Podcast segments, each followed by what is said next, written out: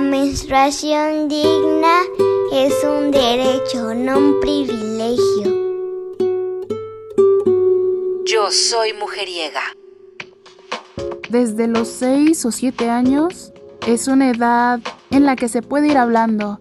Hasta existen cuentos infantiles y dinámicas para las infancias en relación a este tema, ya que si existen dudas desde muy temprana edad, lo mejor es responderlas con toda la naturalidad.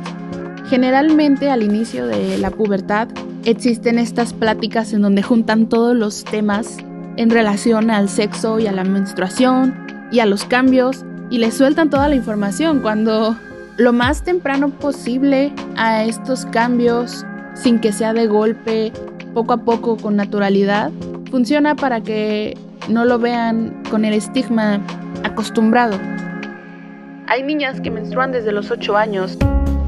Entonces, estar abierta a las preguntas y al hablar del tema dependiendo de las circunstancias y la postura en la que se encuentren, está bien. No sé tú, pero yo crecí con la consigna de que la menstruación era un tema solo de nosotras las mujeres y que debía manejarse con total discreción. Trasladar la menstruación de la esfera privada a la esfera de lo público la politiza, la lleva a terrenos legales y la aleja de la cultura del silencio, de los mitos, de las leyendas, de los secretos a voces. No. Considerando que la salud menstrual es una cuestión de derechos humanos, nos concierne a toda la sociedad en general.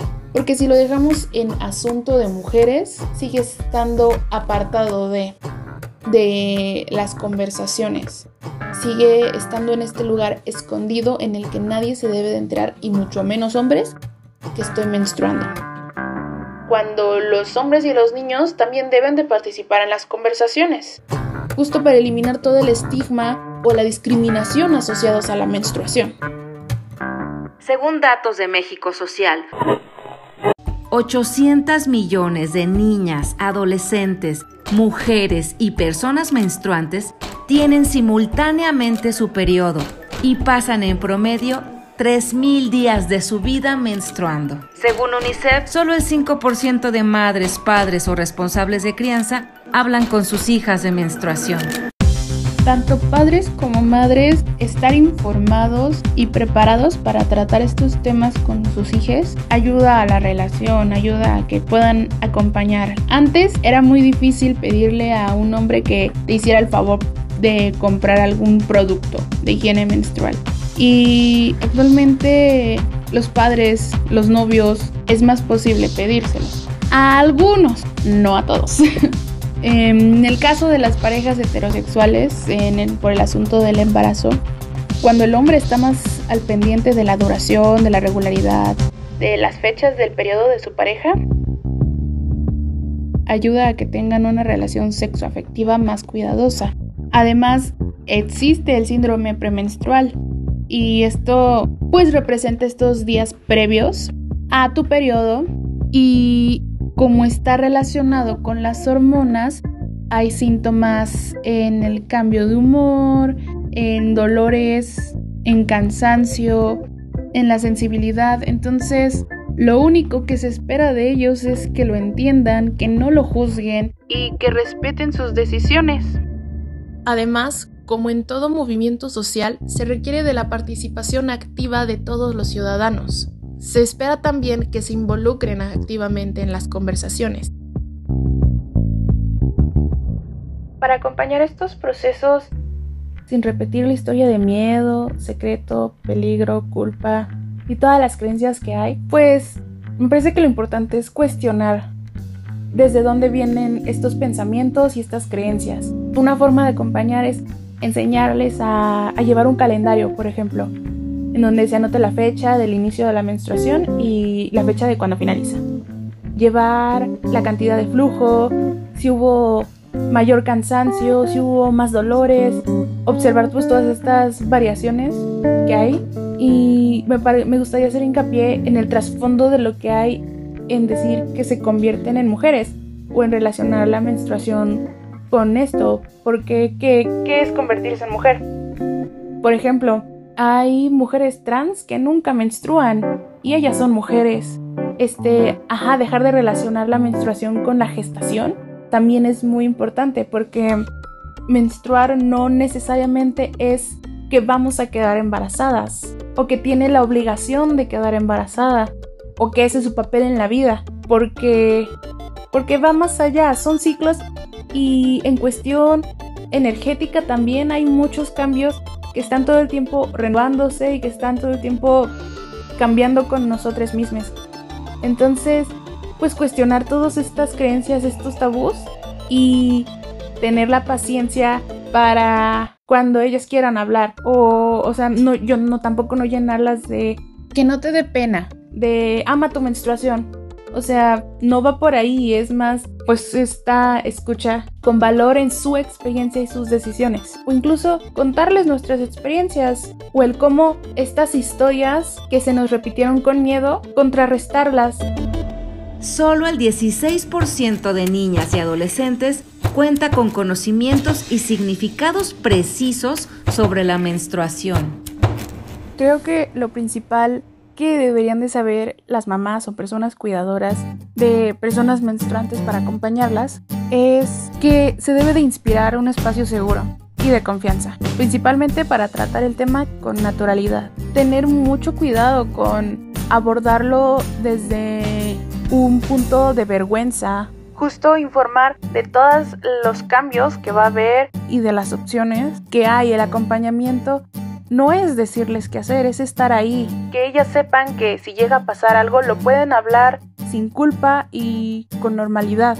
Que ellas sepan que, que no están solas en este proceso y no tienen nada de malo. Y que habrá la posibilidad de que hagan todas las preguntas que tengan para que las puedan resolver. Cuidando también esta idea de que pasan a ser mujeres. Porque la menstruación no te hace mujer. Una niña de 10 años que menstrua es una niña de 10 años que menstrua. No se vuelve una mujer a partir de los 10 años. Entonces, ser cuidadosa con todos estos mitos o con todas estas cargas que igual requieren de mucha información y está bien darla como se pueda, siempre y cuando pues se sienta un espacio seguro. La menstruación digna es un derecho, no un privilegio.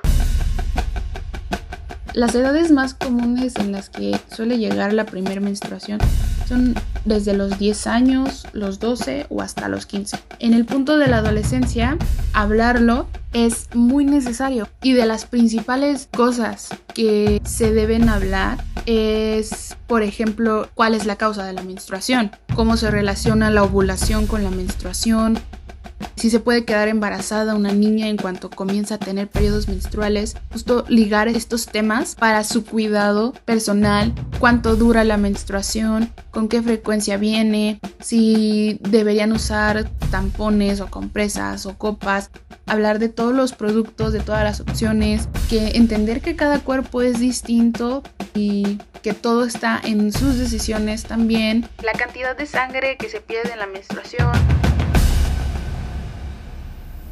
si van a tener la menstruación durante el resto de su vida, el síndrome premenstrual que influye con síntomas físicos y emocionales, lo que pueden hacer si tienen cólicos. Esta información es necesaria hablarla con los adolescentes. En caso de que también si llegan a tener algún problema cuando ya es necesario ir al doctor, principalmente necesitan transitar la educación sexual integral, donde tengan nociones básicas de anatomía, que conozcan sus genitales y no tengan asco o miedo de su cuerpo. Para UNICEF, en México, solo 5% de niños y adolescentes tienen conocimientos precisos sobre menstruación, situación que les limita y los limita porque no entienden los retos que enfrentan las niñas y adolescentes durante su periodo. Los niños aprenden de menstruación muy por encima del tema. Es como si supieran lo básico, que ella sangra por la vagina. ¿Por qué? ¿Quién sabe? Pero pasa cada mes y ya. Hay ocasiones en las que antes, no sé si aún se siga haciendo esto, pero cuando se llevaba las pláticas a las escuelas, se sacaba a los niños a jugar para dejar a las niñas solo en el salón y hablarles de menstruación, justo porque por esta cosa de que solo es asunto de mujeres, que no les concierne a los niños, entonces los sacaban a jugar mientras ellas escuchaban y esta información pues se perdía. Igual el internet sigue siendo el medio en donde pues encuentran mucha información acerca del tema, igual preguntando a, a, las personas menstruantes que tengan cerca. En el caso de los niños es más difícil que se acerquen a preguntar y cuando lo hacen lo hacen desde un lugar de mucha curiosidad, pero sabiendo que es algo que no les concierne, porque no les afecta a ellos. Sin embargo, pueden ir aprendiendo y entendiendo el ciclo desde sí, desde su lugar como acompañantes, como hermanos, como amigos. La educación menstrual es fundamental y es básica en el conocimiento del propio cuerpo. Es necesario comprender qué pasa antes, durante y después de los ciclos menstruales. ¿Qué hace la colectiva Rompe la Regla? Rompe la Regla es una red multidisciplinaria de educadoras menstruales y nuestra labor es llevar distintas actividades a espacios físicos o digitales en relación al tema. Su propósito es que la menstruación deje de ser vista como un tema tabú y que en un futuro logremos acceso a las condiciones para vivir este proceso de una manera más digna. Romper la regla es un juego de palabras, ya que la palabra regla es uno de los eufemismos utilizados para referirse a la menstruación. Además de ello, hace referencia al activismo disruptivo que quiebra la norma, haciendo alusión a romper con el estigma, con los mitos y todo el tabú que puede girar en torno a este tema, y accionando desde el compartir de la información. Si eres niña, adolescente, mujer, persona menstruante, tu sangre menstrual es tuya. Es parte de un proceso natural. Es una función corporal.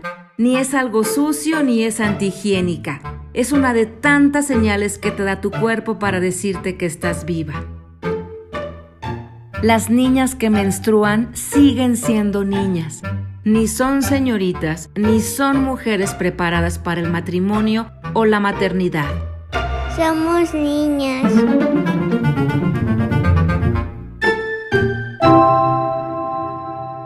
La menstruación digna es un derecho, no un privilegio. Todo lo aprendido se puede desaprender y la manera en la que vivimos la menstruación también. Yo soy mujeriega. Mujeriega, la voz de las voces feministas.